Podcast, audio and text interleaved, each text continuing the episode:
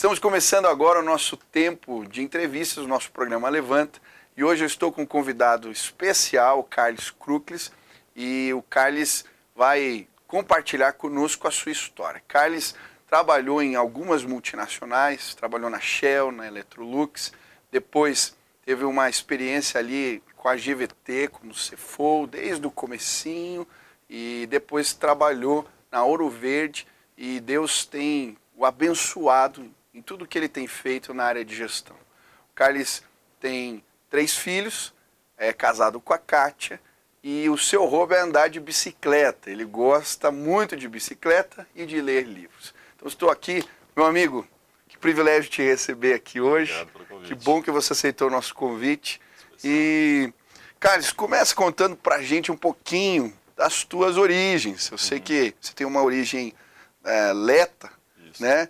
E conta um pouquinho a história da tua avó, como é que vieram para o Brasil, como é que foi tudo isso. Legal, Michel. Que é interessante, né? Acho que as novas gerações nunca conseguiram conseguem visualizar o que aconteceu em gerações anteriores. A minha avó, por exemplo, ela veio para o Brasil por uma família que a adotou, entrou no primeiro navio sem saber para onde ia e chegou no Brasil. Foi encontrar sua, sua irmã. Eh, na verdade, a sua irmã ela nem chegou a encontrar. Ela, a irmã dela chegou no dia que ela tinha falecido e o irmão ela veio conhecer pessoalmente, assim, 70 anos depois, né? Nossa. Então foi uma vida de, de muita luta, mas alguém que passou um legado de fé muito importante para o meu pai, que ficou órfão aos 5 anos de idade e mesmo assim nunca eh, abalou a sua fé com isso. E o meu tio, que tinha 3 anos só na época, acabou de completar 50 anos de ministério. Ou seja, Deus honrou a fé da minha avó, honrou o cuidado dela com a sua família. E mesmo sendo viúva num país, como imigrante num país eh, ainda em desbravamento, ela conseguiu criar uma família muito, muito Coisa linda, né? Estourou a revolução lá, e eles vieram, entraram cada um no navio, sem saber para onde ia. Um foi parar no, no Canadá, Meu tio avô Canadá. no Brasil, e uma ficou lá. É, acabou não, não embarcando e ficou lá. E aí começaram a vida. Você me contou um pouco, teu, teu pai era caminhoneiro, é isso? E a sua mãe teve um papel muito importante na tua vida profissional. Conta um pouquinho. O, o caminhão está no sangue, Michel. porque meu avô, é, ele teve o primeiro caminhão do interior de São Paulo. Infelizmente teve um final trágico, né? Por isso que a minha avó criou os filhos como viúva. Aqueles caminhõezinhos que ainda era a manivela para fazer a partida do caminhão. Ele foi passar por um trilho de trem e o caminhão morreu, o motor. Aí ele desceu para fazer pegar, aí vinha, estava vindo o trem. Qualquer um, numa avaliação fria, falar, ah, mas então deixa o caminhão, mas era o patrimônio inteiro dele ali. Não Nossa. precisava salvar aquele caminhão, mas infelizmente não deu tempo. Deu tempo. O trem atropelou, o matou e destruiu o único patrimônio relevante da família. Daí minha avó teve uma, uma vida de luta, mas graças a Deus, como disse, conseguiu criar os filhos naquele que é o mais importante, né, que são princípios cristãos e uma fé inabalável, né? E minha, meu pai, graças a Deus, escolheu muito bem, né? Casou com minha mãe, uma pessoa também maravilhosa, de fé. E uma coisa muito marcante na vida da minha mãe, Michel, ela sempre olhava para a gente e falava, sonhe alto, a gente coloca esses sonhos diante de Deus e vai atrás. Entende? Ela não aceitava nenhum dos, dos dois extremos. Aquela pessoa sonhadora que ficava no sofá sonhando, falava, gente, vamos fazer? E aquele outro que saía desesperadamente toda manhã, correndo, trabalhando, mas sem ter um propósito, um alvo alto pelo Sim. qual estivesse lutando. Né? Então, desde a da minha infância, minha mãe sempre ali, qual que é o teu sonho? Aonde você quer chegar? E o que isso vai fazer hoje para atingir esse sonho? Então, isso foi muito legal. Instigava a fé, mas também cobrava. Atitude, falou, ó, né? Chamava ali. É, tem que acordar às 5 horas da manhã para colocar esse, esse sonho aí na, na- em prática né, e lutar por esse sonho. Né? Obviamente, após receber a aprovação de Deus para isso. E Deus honrou eh, esses ensinamentos dela. Meu irmão mais velho, por exemplo, na década de 70 foi estudar na Europa, se formou no Spurgeon College, acreditado Ah. pelo, por Cambridge. Então, hoje, que pode ser relativamente normal alguma pessoa ir para a Europa Naquela estudar, época. naquela época era inédito, né? Uhum. Mas era um sonho aprovado por Deus e com uma atitude de alguém que lutou para conseguir. Amém. Que bênção. E tem uma história da tua mãe que ela investindo em vocês, em você em especial, nos teus sonhos, te ajuda com o curso de datilografia. é Isso conta como é que a datilografia te ajudou a ter verdade. sucesso É. nos negócios. Até estava assistindo a, a apresentação do, do Marx outro dia, né? Ele também teve, teve o curso de datilografia. Datilografia, é um pré-requisito, pré então. Você quer levantar, faz o curso de datilografia. Só que para essa geração a gente não adianta, a gente não vai resolver, mas na nossa geração fez, fez muita, muita diferença. E foi interessante, como eu vim numa família muito humilde, eu vi o esforço que minha mãe teve para pegar aquelas economias, aquele dinheirinho, né? É, que ela guardou lá com muito esforço para poder me dar esse curso de datilografia. Então, o curso começava às duas, das duas às cinco. Eu ficava sempre com aquilo em mente de que eu tenho que lutar pelo meu sonho. Se o meu sonho é ter uma vida melhor, então se o curso começa às duas, eu chegava uma e meia para treinar. O curso terminava às cinco, eu ficava no final da aula conversando com a professora, pegando dicas. Falava, Sou uma família muito simples, mas me conta, como é que é uma vida corporativa? Como é que é o dia a dia numa empresa? Você como professor interage com muita gente, vai me passando dicas, ensinamentos, né? E aí entra né, o componente mais importante, né? Eu tenho meu sonho, eu tenho minha atitude, eu tenho um Deus que honra esse esforço, né? E não tem porquê uma professora levantar da sua sala e ir no RH da empresa, esse curso foi no Senac, ela ficou sabendo que o Senac queria contratar um office boy. Hum. E Aí entrou a mão de Deus que mexeu no coração dessa professora que foi no RH e falou: ó, tem um menino na minha sala que me chama a atenção, porque ele chega antes, ele quer crescer, ele tem sonhos grandes, ele está lutando por isso e eu quero ser instrumento para o primeiro emprego com carteira assinada para ele. E aí deu certo, ali entra o meu primeiro, primeiro emprego. Né? Então, coisa. gostoso de ver como a mão de Deus né, acompanha esses nossos sonhos e essas nossas atitudes. Né? Se Ele vê que nós estamos dando o nosso melhor realmente lutando por esse sonho, um sonho que realmente engrandece o reino dele, ele vai abençoar, ele vai abrir as portas daquilo que, que não está no nosso alcance. Né? O que eu vejo é que a gente tem que aproveitar as oportunidades. É, tem muito jovem ouvindo que está começando a vida. E às vezes a gente não valoriza o curso de datilografia. A gente não valoriza uma porta que Deus abre. E uma coisa que, que ficou muito forte aí quando você foi contando é aproveite as oportunidades da melhor forma possível. Se der para chegar antes, sair depois. E aí Deus honra também o nosso trabalho. Mas você falou do trabalho, do esforço, de honrar ali a sua mãe, o que ela depositou na tua vida. Essa mãe falou de um Deus que, que ouve as nossas orações e que leva a sério os nossos sonhos. Como é que é isso na sua vida? Como é que funciona esse negócio, Carlos, de sonhar e os sonhos e Deus. Como é que isso funciona para você? Para facilitar explicação, eu vou contar um, uma, uma, situação prática que aconteceu na minha vida. Né? Depois eu fiquei sete, oito anos no, no Senac. Isso foi outra coisa também que é, eu sempre busquei na minha carreira, Michel. Não, acho que Deus coloca a gente em algumas posições com propósito. Então, nunca trabalhei seis meses numa empresa e mudei para ganhar 100 reais a mais na outra. Né? Então, sempre tentei cumprir os meus ciclos ali para deixar um, um, um, bom legado. Né? Então, fiquei sete, oito anos ali no, no Senac, mas o Bamerindos, na época, tinha é, cursos de... abrir oportunidades para treinar. Ah, 3.600 candidatos para três vagas. Meu Deus, agora, agora vou fazer calo no joelho aqui, mas Deus honrou e me, me permitiu passar. Aí eu estava fazendo o, fiz lá o programa de trainee e uma das atividades era dar treinamento nas agências do Bamerinos no Brasil inteiro. Então você ia para cada lugar assim que só viagem missionária hoje em dia para equivaler, né? E aí num, num, domingo eu tinha ido para Criciúma. Na verdade tem uma, uma, pegadinha antes ali, eu já estava de olho na minha esposa. Aí estava naquela abordagem, né? E pensei, pô, tem um gancho legal aqui para dar uma aproximada. Precisava ir pelo porto tinha meu pai em casa, meus irmãos, tudo. Liguei para ela se ela não podia me levar no aeroporto, né? É, me ajudar com isso. Né? tudo, tudo um jeitinho de estar tá, tá, ter um tempo junto com ela. Passei na casa dela, me, me deu uma carona, levou, levou para o aeroporto. Aí cheguei em Criciúma, domingo à tarde, era o único voo que, que tinha para Criciúma.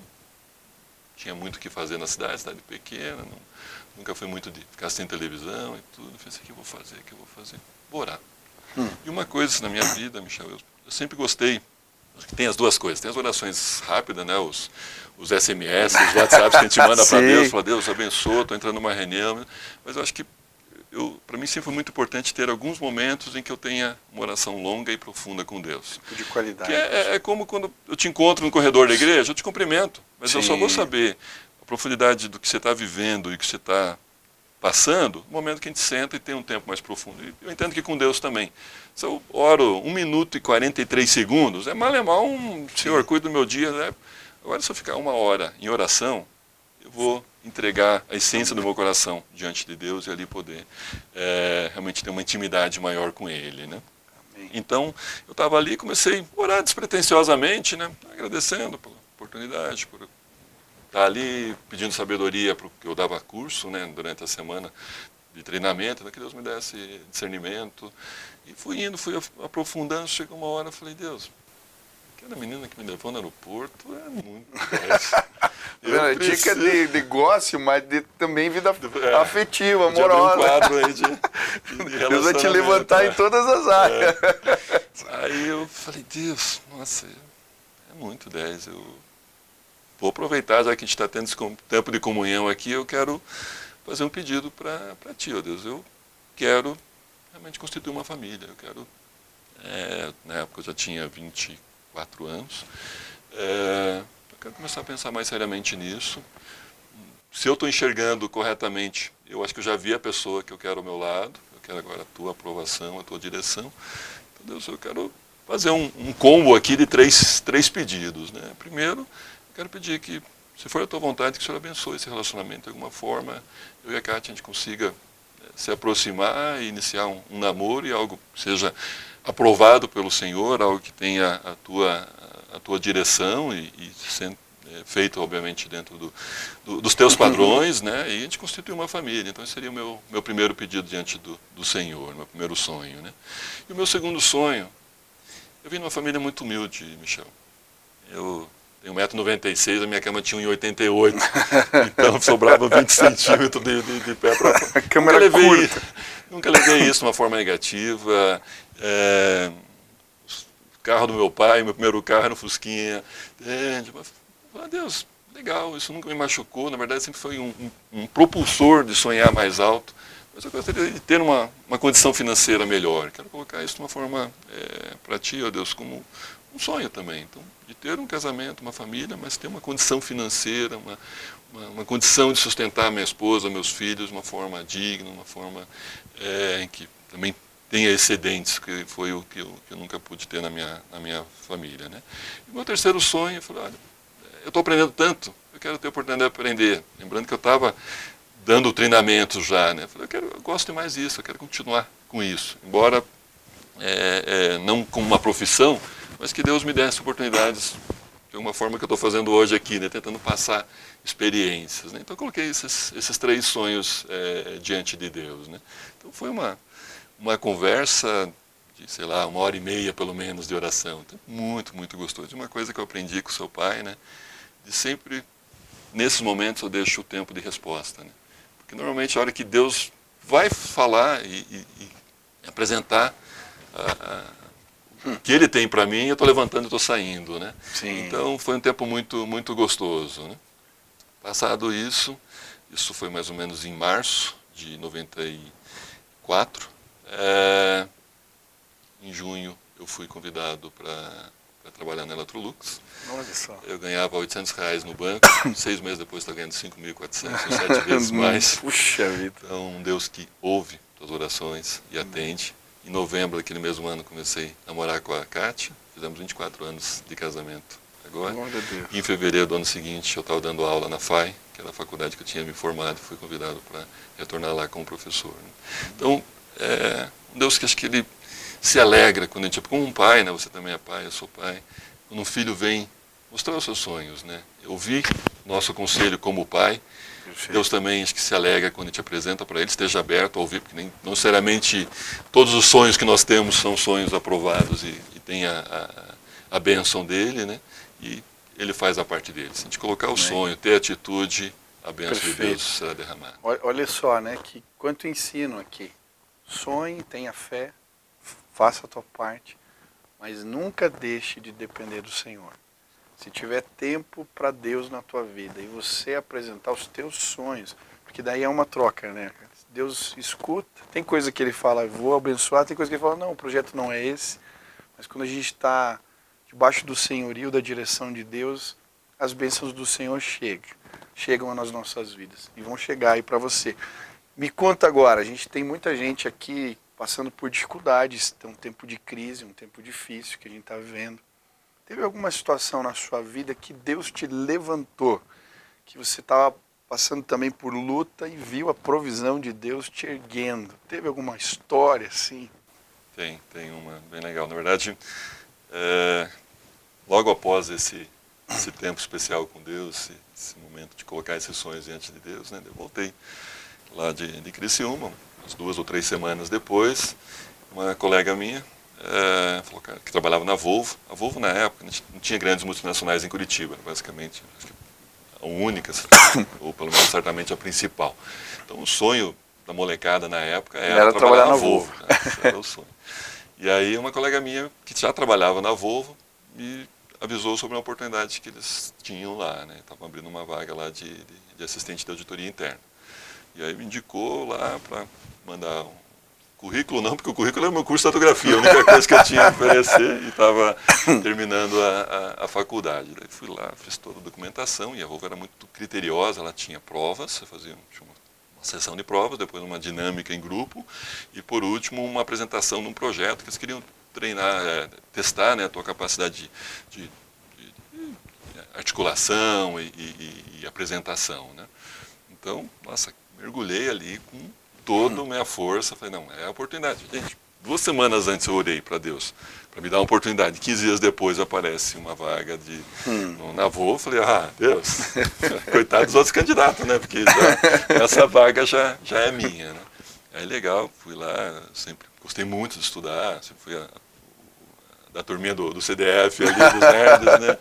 Então, consegui gabaritar a prova, acho que na dinâmica fui, fui bem também. Na apresentação, tinha feito Cefet, o Cefet a gente fazia já trabalhos de apresentação, e a outra vantagem também de ser cristão, né? Na escola dominical, está sempre lá no palco, né? Então ali também fui, é, fui, bem. fui super, super à vontade, né? Aí eles chamaram uma semana depois para entregar o resultado, né? Eu já fui. Ah, e mais um detalhe.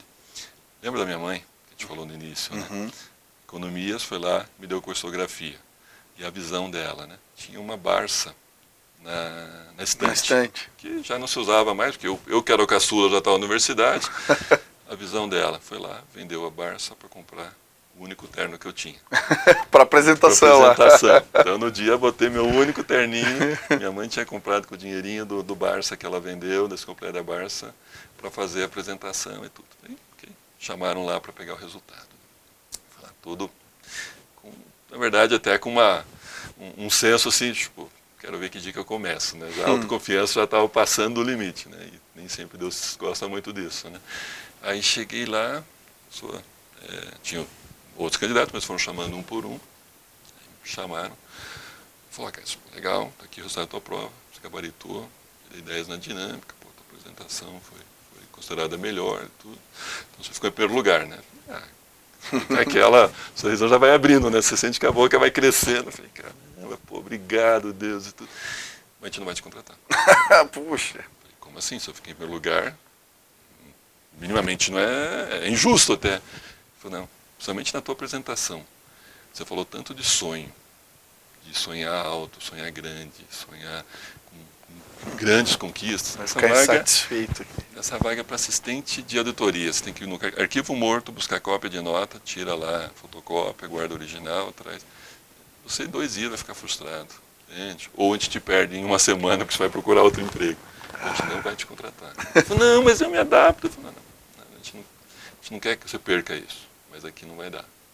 Michel, um terninho novo e tudo, sentei no meio fio. Nossa. Chorar feito uma criança aquele Deus que tinha ouvido meus sonhos 15 dias antes, abriu uma porta e fechou na minha cara. Hum. Como é que, como é que você lê isso? Né? Como é que você consegue interpretar isso? falei, Pô, meu Deus, Senhor me deu. Eu, não desse oportunidade, eu tava, continuava sonhando, mas deu a oportunidade de estar tirando de mim. Uns 30 dias depois, ah, um detalhe que eu não comentei. Durante todas essas atividades, tinha sempre algumas pessoas no fundo da sala.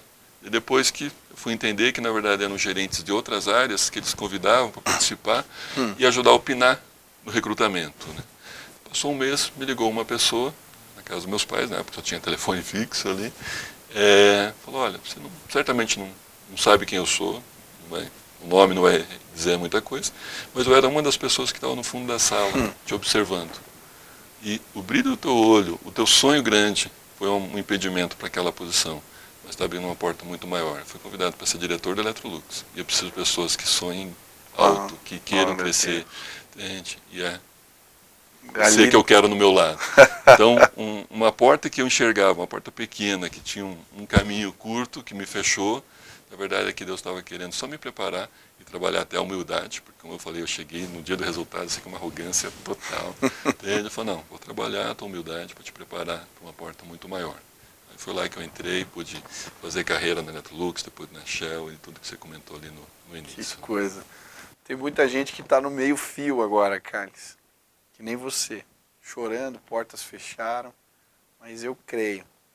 É, se você enxergar um pouquinho além e depositar tua confiança no Senhor, em breve Ele vai te levantar. Eu queria terminar orando. Muito obrigado, viu? Foi uma alegria.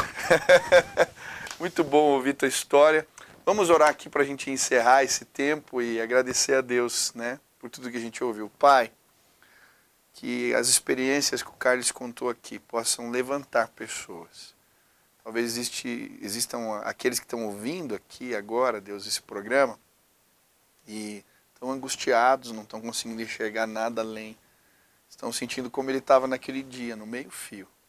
Mas que o Senhor levante os teus filhos. Nos ajuda, Deus, a continuar sonhando, a continuar trabalhando, Deus, e a continuar dependendo do Senhor. Faz assim, Pai. Essa é a nossa oração em nome de Jesus. Amém. Que Deus abençoe você, que Deus te use aí e que as bênçãos do Senhor alcancem a sua vida. Grande abraço. Obrigado. Obrigado.